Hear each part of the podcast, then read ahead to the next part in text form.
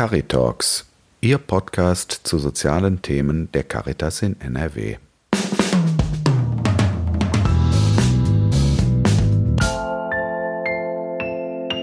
Sie sind bei Caritalks. Mein Name ist Christoph Grätz und in der heutigen Episode geht es um das Thema Impfen in Zeiten von Corona. Meine Gäste sind Jan Iborg und Jean-Paul Brockerhoff, die beide im Bruder Jordan Haus in Gelsenkirchen, einem Altenheim, arbeiten. Ja, vielleicht stellen Sie sich kurz vor. Ja, hallo, ich äh, bin Jean-Paul Brockerhoff, äh, bin 21 Jahre alt und seit jetzt 2016 hier im Bruder Jordan Haus. Bin jetzt seit äh, etwas mehr als einem Jahr äh, Pflegefachkraft. Ich bin der Jan Eborg, jetzt seit 2015 im Bruder Jordan Haus und seit Ende letzten Jahres examinierte Fachkraft. Okay, ich habe es erwähnt, es geht um Impfungen. In Zeiten von Corona natürlich ein sehr heiß diskutiertes Thema. Die Gemüter sind erhitzt, es wird politisch diskutiert und viele diskutieren natürlich auch im privaten Bereich und mit Sicherheit, denke ich, ist das auch bei den Pflegenden ein großes Thema. Wie ist das bei Ihnen? Am ehesten war es so Thema auf Station, als überhaupt äh, das Thema Impfung in, ne, überhaupt aufkam, ne? also dass es überhaupt einen Impfstoff gibt und dass äh, auch wir Pflegenden so als eine der ersten auf jeden Fall geimpft werden mhm. äh, sollen. Da wurde wirklich wild diskutiert darüber, muss man wirklich sagen. Ne? Also man hat ja jegliche Theorien gehört, ob es ne, Nebenwirkungen und äh, Spätfolgen. Aber so ist das inzwischen nach der ersten Impfdosis redet da eigentlich kaum noch jemand drüber. Mhm. Also es ist äh, Alltag geworden. Sie beide sind geimpft, oder? Ja, also ja. Wir, wir, sind geimpft, ja. Okay, und bei den Kollegen, wie sieht's da aus? Ist das auch so? Also bei mir auf Station äh, sind die meisten geimpft. Äh, vereinzelt haben äh, Kollegen das abgelehnt. Äh, und ähm, es gab halt auch ein paar positive Mitarbeiter, die Corona wirklich erkrankt waren. Mhm. Die wurden dann halt auch nicht geimpft.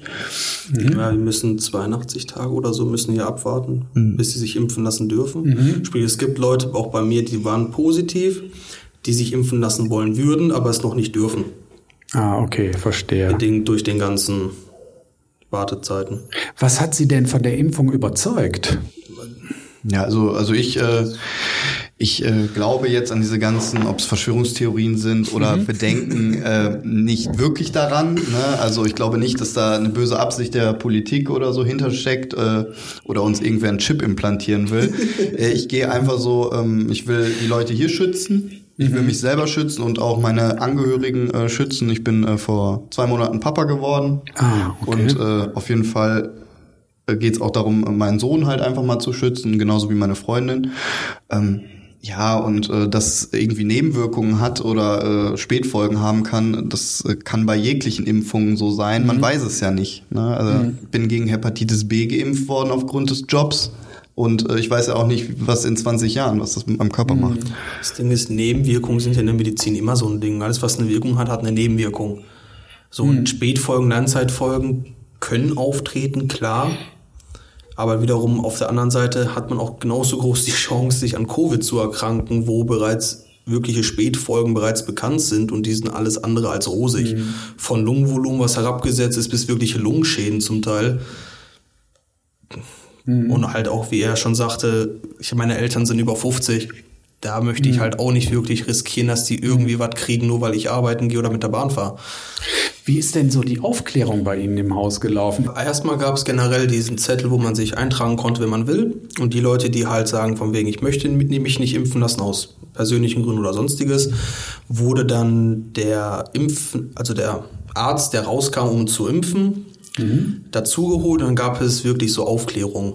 Dann waren dann so Gruppen, natürlich bedingt durch Covid, in kleine Gruppen, weit auseinandergesetzt. Und der hat dann halt erstmal über die Impfung aufgeklärt, über die Wirkstoffe aufgeklärt und halt Fragen beantwortet. Dementsprechend haben auch viele sich dann, die erst Nein sagten, sich dann doch impfen lassen.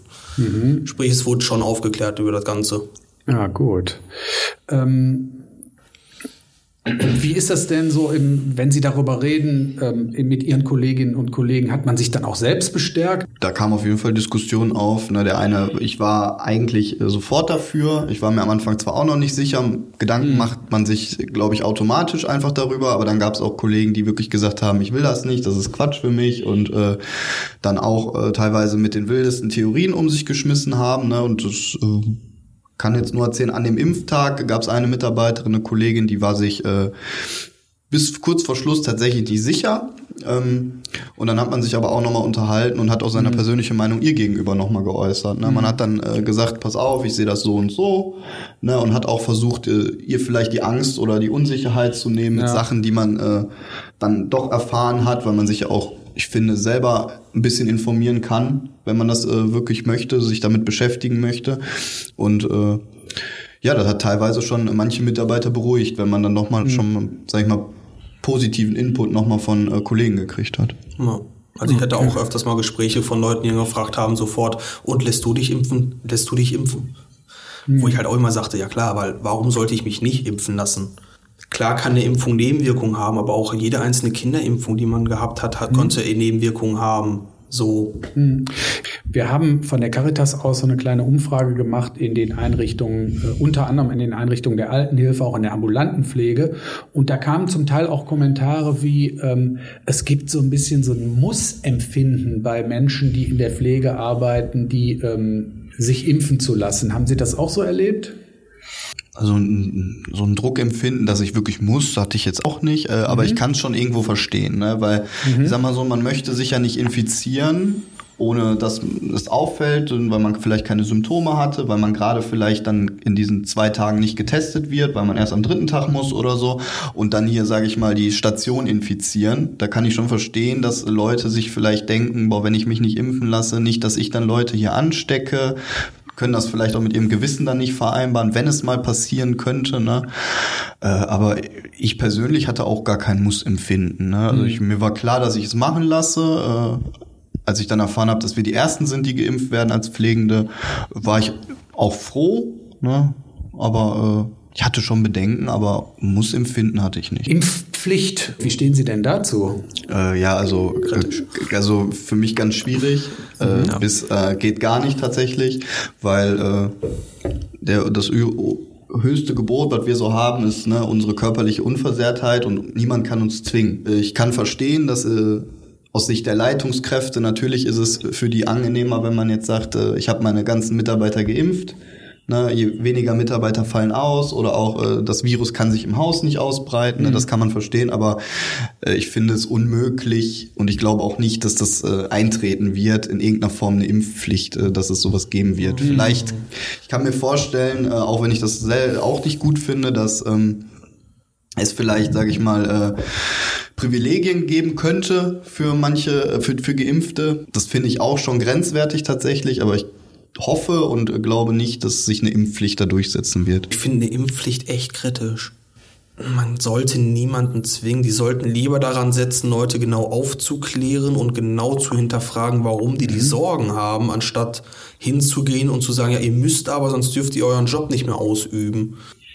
Wie informieren Sie sich denn über die über dieses Thema? Also ich habe den Eindruck, die sind perfekt informiert und äh nee, also perfekt nicht, auf jeden Fall nicht. Also das ist halt Dinge, die man halt bedingt durch die Aufklärung aufgeschnappt hat hier von dem Herr Arzt oder Dinge, die man einfach mal nebenbei aufgeschnappt hat, die man mal gelesen hat in den Nachrichten. Das ist halt alles halt subjektives Halbwissen, muss man sagen. Also mhm. es ist jetzt nicht so, dass ich mich hier hinsetzen könnte und sagen, ich bin der super Fachmann dafür. Mhm. Aber halt vieles darin ist halt auch die eigene Meinung, die sich einfach nur widerspiegelt. Mhm. Muss man halt auch sagen. Wie ist das denn bei Ihren Bewohnern? Also wie, wie ist denn da so die Impfbereitschaft? Ähm, ist die hoch? Ja, also äh, bei mir auf der Station äh, gibt's äh, 40 Bewohner und da sind tatsächlich bis auf zwei alle geimpft. Mhm. Äh, die äh, meisten haben mir so einfach äh, reflektiert und äh, dass sie ähm, dass die Impfung einfach wollen, weil die alle vor allem die Bewohner einfach drunter leiden unter, die, unter der jetzigen Situation. Ne? Besuche sind nur noch begrenzt möglich. Ne? Es gab, gab immer wieder äh, Quarantänephasen, wo äh, alle Bewohner auf ihr Zimmer bleiben mussten. Ne? Man hatte keinen Kontakt zu Mitbewohnern. Ähm, und äh, ich habe sehr oft einfach gehört, dass äh, die hoffen, dass sich äh, dadurch in Zukunft äh, die Möglichkeit ergibt, dass man wieder alles zusammen an einen Tisch setzen kann, dass es wieder äh, irgendwelche Angebote geben kann, ob es das Kegeln ist oder so, dass man äh, wirklich wieder mit äh, mehreren Bewohnern, die, die zusammensitzen können und ähnliches. Mhm. Haben Sie den Eindruck, dass die ähm, Impfbereitschaft durch diese Mutationen gestiegen ist? Weil die Mutationen sind ja angeblich deutlich, äh, mhm. deutlich infektiöser als die als die Vorgängerversion des Covid-19-Virus. Ja, kann ich mir gut vorstellen, weil bei unserer Aufklärung für die normale Covid-Impfung äh, erzählte der Impfarzt auch, dass es einen gewissen Seitenschutz gibt gegenüber den mutierten äh, äh, Erregern. Der Schutz ist nicht 100 Prozent, aber mhm. er sagt so, ne, 20, 30 Prozent ist auch immer noch ein Schutz gegenüber den mutierten Erregern und äh, so wie er zumindest sagte, war bis dahin der Stand, äh, dass es auch keine Impfung erstmal geben wird gegen den mutierten die mutierten Erreger, sondern die sich einfach erhoffen, dass wenn sich genug Leute impfen lassen, insgesamt der Covid-Virus äh, sich einfach nicht mehr so ausbreiten kann mhm. und äh, durch diese Herden, Herdenimmunität halt einfach. Welches wäre denn für Sie das stärkste Argument, was Sie Impfkritikern entgegenhalten würden? Erstmal müsste man eine genaue Erklärung kriegen, warum man sich nicht impfen lassen sollen würde. Also ja, die haben ja alle die verschiedensten Theorien. Also, ne? das, also man, man, muss jetzt sagen, natürlich ist jetzt nicht jeder von wegen Bill Gates will uns chippen lassen. Ne? Das ist halt, mhm. es gibt Leute, die haben wirklich eine Argumentation dafür, die halt auf subjektive Erfahrungen basiert, bis mhm. oh, ich habe mein Kind damals impfen lassen und es hat jetzt einen Gehörschaden. Das gibt es. Das kann passieren in mhm. ein von Millionen Fällen, können halt solche Nebenwirkungen auftreten dass die skeptisch gegenüber Impfung sind und auch skeptisch gegenüber die Covid-Impfung dadurch sind, ist ja verständlich. Aber man muss halt wirklich hingucken und den Leuten erklären, wie hoch ist die Chance und was für Folgen hat Covid. Nicht jeder hat wie Glück und hat eine symptomfreie Woche oder eine Woche Schnupfen oder Grippe, sondern es gibt genug Leute. Mhm. Eine Freundin von meiner Schwester ist auf äh, Intensivstation im Krankenhaus. Die ist sehr jung, die ist ein paar Jahre älter als ich und die hatte super Covid-Symptome mit Krankenhausaufenthalt, allen drum und mhm. dran. Und die ist nicht vorerkrankt. So, das muss man sich wirklich den Leuten auch mal von Augen halten, was passieren kann, wenn nicht. Ist die Impfreihenfolge so, wie sie jetzt vorgesehen ist? Es ist ja, sollen ja erst jetzt Bewohnerinnen von Senioren- und Altenpflegeheimen ähm, geimpft werden, dann Personen im Alter von 80 Jahren plus. Mhm und natürlich Personal mit einem hohen Risiko, Menschen anzustecken. Ähm, ist das das richtige Vorgehen? Ist die, ist die Reihenfolge richtig? Ähm, zum größten Teil finde ich schon. Äh, mhm. es gibt aber für mich äh, äh, auf jeden Fall äh, Leute, die leider sehr spät drankommen, wo ich finde, dass es eigentlich äh, sehr wichtig ist, die impfen zu lassen. Äh, mein Vater ist Lkw-Fahrer und er fährt jeden Tag durch eine andere Stadt. Mhm. Und jede Woche fährt er quasi eine andere Tour, hat immer andere Städte. Da finde ich es dann doch schon ein bisschen schwierig, dass die wirklich recht spät erst drankommen, weil die auch wirklich äh, das gut verbreiten könnten, wenn sie es hätten und äh, auch äh, einfach äh, der Gefahr sehr stark ausgesetzt sind. Mhm. Ne? Vielen Dank soweit. Wollen Sie noch irgendwas ergänzen, was Sie noch unseren Hörern mitgeben wollen? Ja, tatsächlich schon. Äh, ich habe in meinem Freundeskreis äh, viel erlebt, was das Thema Social Media und Covid angeht. Ne? Also ähm, irgendwelche Videos, ob es Instagram, Facebook ist oder sonst was, ähm, die einfach wo man einfach gar nicht wirklich sehen kann, ob das wirklich wahr ist. Und äh, viele Leute, glaube ich, lassen sich davon sehr stark beeinflussen. Ich habe letztens ein Video gesehen, da war eine Frau, die äh, wohl eine Art Krampfanfall hatte und äh, drunter stand nach der Covid-Impfung, Minuten nach der Covid-Impfung. Mhm. Oder irgendwelche anderen Videos, wo jemand geimpft wird und dann plötzlich umkippt. Und äh, ich finde, äh, man sollte, wenn man sich äh, informieren möchte, sollte man sich richtig informieren, äh, ob es die Seite des Gesundheitsamts ist oder äh, Es gibt zig andere Seiten im Internet, wo man sich äh, informieren kann oder halt auch über den Hausarzt, ja. über den äh, Betriebsarzt, jetzt wenn es äh, um, um, die Arbeit geht, äh, weil ich glaube, dass äh, Social Media einfach äh, viel Blödsinn auch verbreitet, wo man gar nicht wirklich weiß, stimmt das jetzt nun, aber vor allem den jungen Leuten dann mhm. Angst macht, weil wir sind die Generation, die sich so am meisten damit einfach beschäftigen. Ja, und dazu noch irgendwelche YouTuber, die da falsch Sachen verbreiten, von wegen Covid gibt's gar nicht, das gab's ja auch sehr viel. Oder von wegen der Lockdown, die wollen uns alle nur einsperren. Mhm. Also, wenn ihr irgendwelche Leute habt, die sowas sagen, nimmt es nicht immer für 100% wahr.